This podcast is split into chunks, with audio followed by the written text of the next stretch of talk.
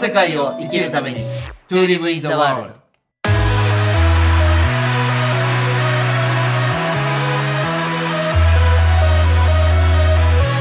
大ちゃんこんにちはこんにちは、なきさん。今日はなんか赤いお召し物でそうなんです。普段赤なんて着ないんですけどね。ね確かにねあの意識したことなかったけど大ちゃんに言われて確かに大ちゃんって赤って着ないよね着ないですね。もう大体黒か白かグレーみたい確かにな、確かに。そういう服ばっかりなんで、たまたま好きなブランドがね、あって、はい。ちょっと今日は赤い服を着てみました。なんか気分的で気分、うん、出てるのかも、気分が。だから、はうん何かこう、普段着ないものをし無意識化のうちに、あはい。なんか選んでるのかなって、今、直樹さんに言われて思いました。あーどうですか？こう赤着てみて。いやー、なんか違和感あるなーって思いますいね。やささっきもそうやって言ってたからえ何がよよ似合ってます？よやっぱりありがとうございます。大ちゃんやっぱりねイタリアンっぽいのがすごく似合うからあー確かにもうちょっと。こう薄い黄色とかねなんかうん、絶対黄色とか緑とか着ないですね、赤とかね。ね、黄色のシャツでちょっとこう胸肌っけ ちょっとこうね。いや今日はですねあのー自分の基準を変えるっていうお題を大ちゃんからさっきいただいて、はい、なんかその心はっていうところをお話しいただきたいなと思って。ありがとうございます。うん。あの、本当この T シャツ1枚もそうですけど、はいもう普段の自分のルーティーンというか、はい普段の自分のこう生きる習慣ってやっぱ決まってますよね。あありますね。決まってきますね。そうで、もちろんその中でね、幸せに生きることっていうのはできるんですけど、うん。あの、自分のその基準が一回決まってしまうとなかなかそこの基準から変わらない。はい。うん、時間の使い方もそうだし、お金の収入もそうだし、人間関係もある程度決まっちゃったら、はい。そこから広がらなかったり深まらなかったりするので、うん。私はやっぱ定期的にこう基準を変えるっていうことを自分にこう課していて、うん。うん、その基準をね、どんどん高めながら深めていきながらいきたいと思ってるんですよ。うん。ね大ちゃんってのはもう本当20代の頃から結構走り続けてる男みたいなイメージでね。うん。なんかお話をね、こうお付き合いしてると、本当にこう柔らかい印象はあるんだけど、内面はね、ずっとなんか燃えてきたなっていうか、燃え続けてきたなっていうところで、たまにこう、ああ、なんかわし今、なんかうじうじしてるなみたいな発言があるんだけど、俺から見てると全然そういうふうに見えないし、ああ、そうですか。もううじうじしてますよ、本当に。でいろいろ、いろんなことチャレンジして、いろんなご縁とかね、自分のやっぱり場所を広げたりしてるじゃないですか。はい。うん。でも、あえてね、そういう中でこう、基準を変えるっていう、なんかその、その辺の話をね、ちょっと詳細聞いてみたいんですけど、今日は。ありがとうございます。あの、今は下原山ビレッジでね、若い子たちと関わってるんですけど、はい。やっぱりこう20代の時の生き方が本当に基準を決めるなと思っていて、確かにね。そう。で、私はたまたま起業家コミュニティが20代に出会って、その起業家のコミュニティにいたんですよね。はい。そうすると、大体そこって好きなことを仕事にしようみたいな、好きな人と好きなことを好きな場所で好きなだけやって、経済的にも精神的にも豊かに生きようみたいな基準だったんですよ。はい。で、なんとなくアッパーがみんな1000万目指してたんですよね。うんうん年収金額1000万で言ったらねみたいなうん金額で言ったら。はい。で、その、それを教えてくれてる先生たちが3000万から5000万ぐらいだったんですよね。はい。だから、ある意味そこが目標だったんですよ、20代って。ほう。無意識のうちにね。まあ、ある意味明確な目標ですよね。明確ですね。うん。で、私はそこを20だから1からスタートして、20代終わりにそれらを達成したときに、はい。やっぱここがアッパーだなって思っちゃったんですよね。うん。その、最初に設計した、設定した基準で、そこに向かって走って、その後それを大きく変えるのってめちゃくちゃ難しいんですよ。ああ、またそれがある意味ちょっと心地よかったらなおさらね、そうなんですよ。こから次に行くっていうのがアクションとしてできにくいかもしれないね。そうですね。で、今まさに自分の実体験で言うと、あの、イマジニアっていうオンラインサロンもあるんですけど、はい。オンラインサロンもともとあれ私は、1人1万円でうん150人を目標にし作ったんですね。はい。でそれは何でかというと、あの、ダンバー数って知ってますか？いやー、教えてください。ダンバー数っていうのがあって、人間が心地よく関われる人の最大人数は150人だよっていうのをダンバーさんっていう人が伝えてるんですよ。あーあー、わかりました。聞いたことあります。あはい。だから、まあ、1万円で150人いったら、まあ、十分だなというので設計して、2年で150人超えたときに、うん、今200人ぐらいいるんですけど、はい。これ300には今のままじゃできないんですよね。やっぱり150人収容できる建物として設計したものに、うん300人無理やり入れたら、大会率が高まったり、効果が薄れたりとか、無理が生じるんですよ。はいはい。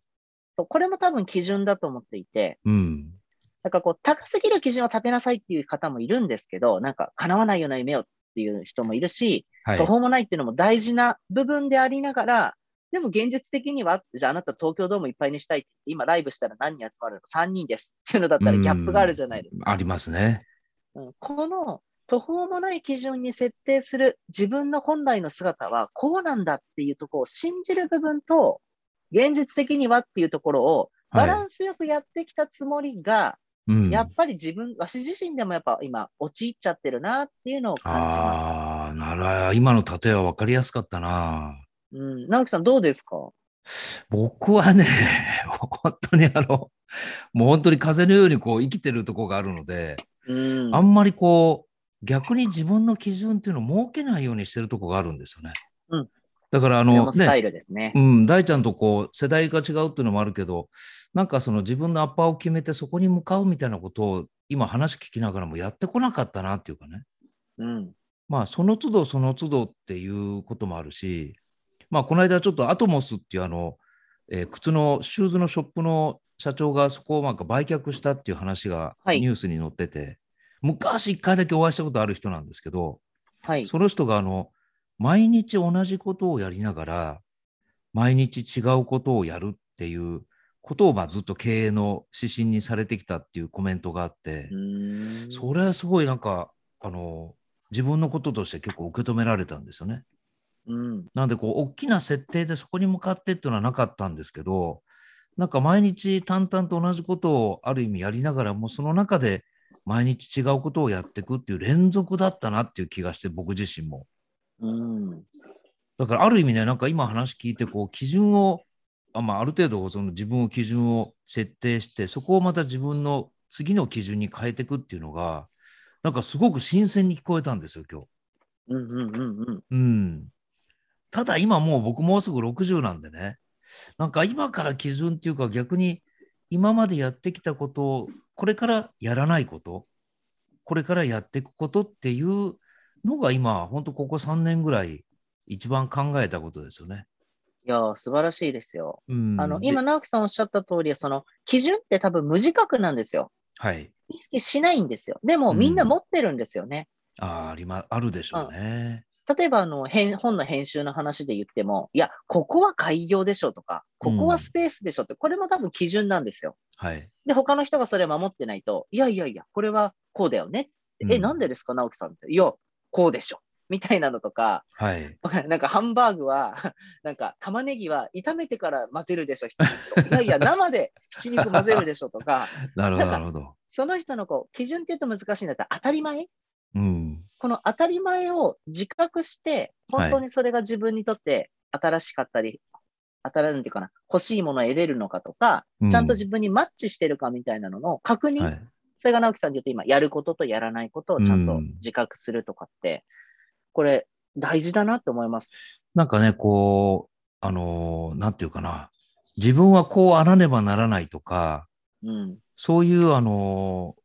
どうせできないだろうとかっていう、その自分の、自分に対する諦めみたいなものは、僕あんまりこう持たないんですよね。だから今から、あ、こういうことやってみたいとか、ああいうことやってみたいっていう思いは結構あるんですけど、はい。これはもう無理だろうとか、まあどうせやってもみたいな、諦め感みたいなものは結構、でもそれがもしかしたら僕の基準なのかもしれないね。うー。うんん、だから本作りで言ったら、もう本当にあの今、ど大半の本が、まあ、ビジネス書とか自己啓発が、もう開いたら中に2色か3色になっていて、なんか読んでほしいところにもうすでにアンダーラインが引いてあってね、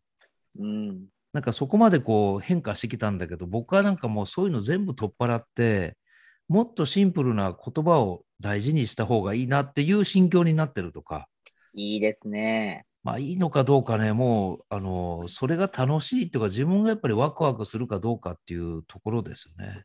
うん、うん、うん。ただ、ね、大ちゃんとも結構お付き合いさせてもらってるけど、大ちゃんの目指すところっていうのはまた全然多分僕とは見えてる景色が違うだろうし、うん。そのあたりのこう、でも、でもそのチャレンジしていく、その燃えるエネルギーみたいなものはすごく共鳴してるんですよね。そうですよね。そうそうそうそう。だから、本当にね、あの、今日のテーマの自分の基準を変える難しさっていうのも非常に感じるし、うんあ、もうここでいいかなと思っちゃうと、やっぱりその中で全てが完結しちゃうじゃないですか。うん、そうです。で、それがまたいいと思う人は別にそれでいいんだろうけど、やっぱりなんか自分が違うなっていう、自分の中の差異を感じる人は、やっぱりその辺の基準とかを変えていった方が、うん。どんどん成長していくんだろうなっていう気は、でも大ちゃんがまさしく今そこにいるっていうのは、やっぱりね、冒頭にも言いましたけど、なんか意外だなっていうかね、うん。でもイマジニア、イマジニアを最初150人で設定して200を超えてっていうことになった、やっぱなんか違うなっていうのはね、聞いててすごく思いました。僕もやっぱ今ね、自分のコミュニティをやってるので、うん。やっぱりここの規模感だとこうなるだろうなとか、なんかその辺のフラストレーションはありますよね。うん、そうですよね。なんかよくね、人生を変えるには3つあるみたいな、なんか、えっと、人と会う、旅をする、本を読むみたいな、はい。多分これも何かこう、基準を変える一つのテーマだと思うんですけど、うん。例えばなんか、今のわしみたいに、こう、うーんと思ってる人に、こうしたらいいんじゃないみたいなのって、なんか直樹さんありますか？今ね、頃悪くはない。あ、どうぞ。はい。今まさしく大ちゃんが言った、その人と会う旅をする本を読むっていうのは、あ、まさしくその通りだなとは思いますよね。であとやっぱ自分をなるべく外していくっていうのは、結構僕もこのここやっぱ5年ぐらいは、あ面白い。うん、なんかうん前も言ったけど、やっぱ大ちゃんと話してるときは大ちゃんと話してる自分がいるし、息子と話してるときは息子と話してる自分がいるし、まあ、パートナーだったり家族、家族だったり、友達だったりって、その都度、やっぱり自分ってこう違う顔で出てくるんですよね。うん。だからそこをもう本当俯瞰してみるっていうか、客観的に見て、まあ、結論としては、あ、なんか自分ってあるようでないんだなって、もう本当その都度変幻自在していくものだし、うんただそういう中で、やっぱりこれはやってみたいとかね、これはやっぱり人生の時間かけて表現したいっていうものは持つようにしてますよね。だからあんまりこう自分探しをしたりとか、なんかその自己肯定感、否定感みたいなものっていうのは、僕あんまりなんか、かえって邪魔なのかなって最近僕にとってはね。いいですうね。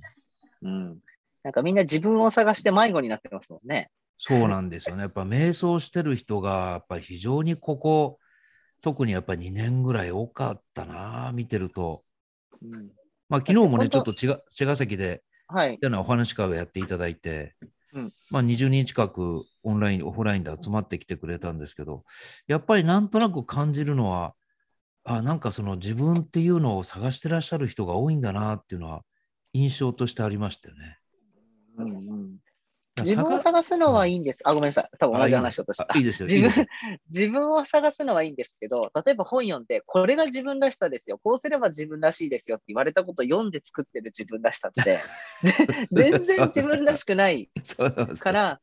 直樹さんのさっきの言葉の自分を外していく、はい。自分を外していく、手放していくことで見えてくるものが本当の自分みたいな。うん。あと、人との関係性の中で、つどつど出会っていく自分が自分みたいな。はい。私もその路線が好きだなって今聞いてて思います。うん。だってやっぱり特定できないですよね。自分はこうだっていうのが、うん。決めた途端にこう変容していくし、うんもう本当に日々の風とか天気と同じように、やっぱ日々違うので、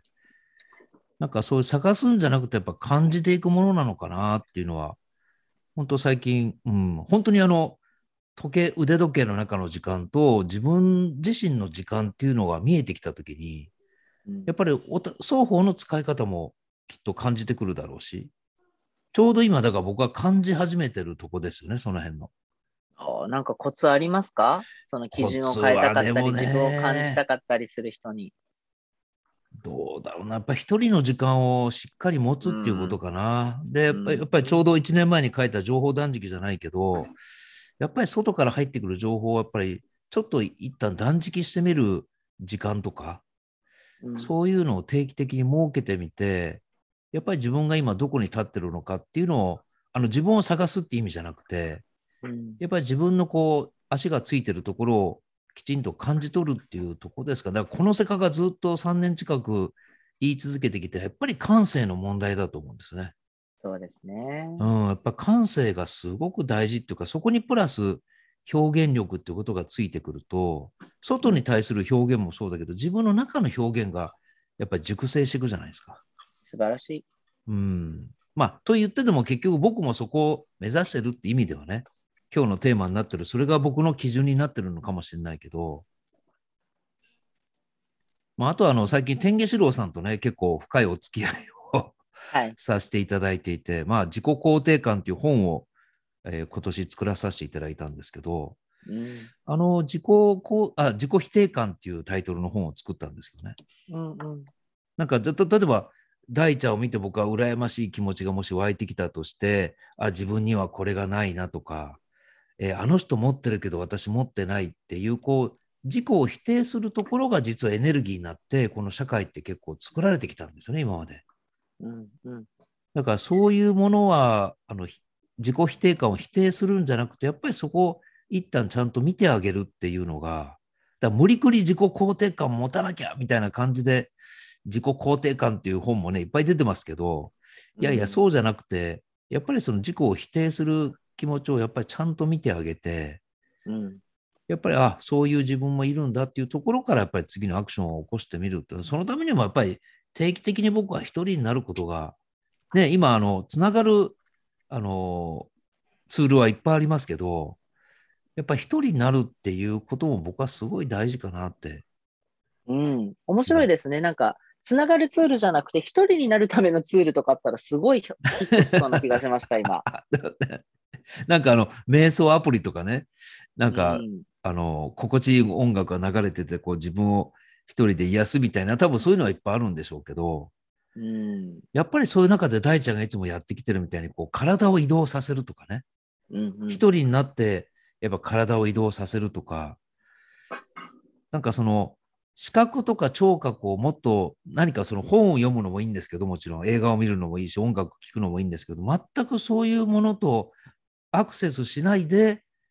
五感をフルに使うって言ったらやっぱり一人で旅をするっていうのが一番適してんじゃないかな。うん。なんか自分の身体感覚に対して、こう、受け取っていくというか、味わっていくみたいな、そうです、それすごくいい。い感じしますね。うん、なんかそれが一番なんか近所を散歩するのでもいいし、うん。何もね、何十万もかけて、お金かけて、海外にじゃなくても、本当に僕の友達でも、いまだにこう定期的に自転車、チャリンコの旅をしてる人がいるんですけど、うん。まあ、ああいうのもね、本当お金かからないしね。うん。うん。だから誰でもでね簡単にできるって言ったら、本当に自分の体を使って移動してみて、やっぱり自分がそこ何を湧き上がっていくのかを客観的にこう感じ取っていくのを積み重ねていくと結構僕はなんか面白いことができるんじゃないかなと思いますけどね。うん。はい大ちゃんはどうなの？その自分で基準を変えるっていうところに、あ、やっぱりこれが大事だなって、さっきね、イマジニアの話をしてくれましたけど、はい。なんかやっぱり定期的にそういうのを考えたりするんですか？うんやっぱりこう自分の先を生きている人、まあメンターみたいな人は常に探してますし、うん。あとやっぱ自分の当たり前の環境はいにちゃんと問いを立てていくっていうのをすごいやるようにしてて、はい。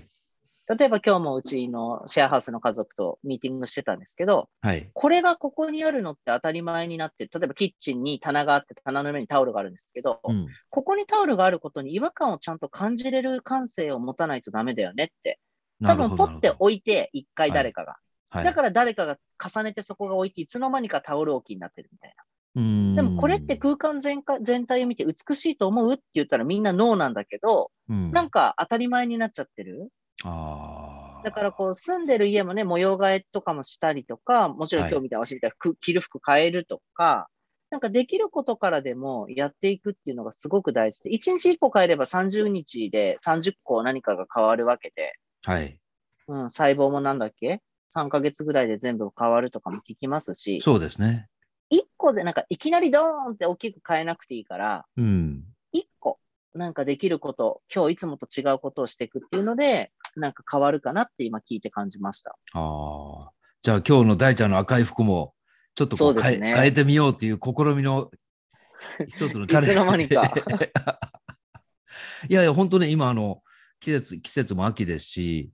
ちょうどいろいろね、こう、活動しやすい季節でもあるので、なんか自分の基準ということで、ちょっとリスナーの皆さんにも考えてもらってもいいかもしれないですね。はい。で、えっ、と、最近のお約束になってますけど、この、この世界を生きるためにも、ちょうど、えー12月に100回になりまして、うん。まあちょっとそれこそあの、環境を変えてみるじゃないけど、ちょっと一旦、ポッドキャストでね、ずっと大ちゃんとやってきて、もう3年近くやってるんですけど、ちょっと一体環境を変えてもいいんじゃないかなっていう話をあ2人していて、ですね。そうそうそうそう、あの、100回は100回ですごくありがたいことですし、まあただお互いちょっとだけインターバルを置いてから、なんか違う環境でね、えーお互いこういろいろアウトプットしていくと、また同じ面白い化学反応が起きるかもしれないということで、一応あの12月の100回で一旦、ポッドキャスト版は、えーシーズン1が終了と。はい。で、12月の12日に僕は俵山におお伺いして、はい。ちょっとライブ中継をしようかっていうね。なんかいつもね、こう、ズームで最近やること多いから、なんか画面上でこう2人並んでるのが非常にこう自然に思えてきて、なんか俵山でこう横並びになって、あんまり普段と違和感ない気がするけども、初めて行く俵山なんで、僕も楽しみに。で、またそれをこう聞いていただいたり、こう参加するっていう、まあどういう方法かまた大ちゃんもね、え考えてくださってると思うので、またぜひ皆さん、あの12月の12日、また時間とか詳細は別途お伝えしますので、はいぜぜひあのスケジュール開けといてください。はい。よろしくお願いします。今日もありがとうございました。ありがとうございました。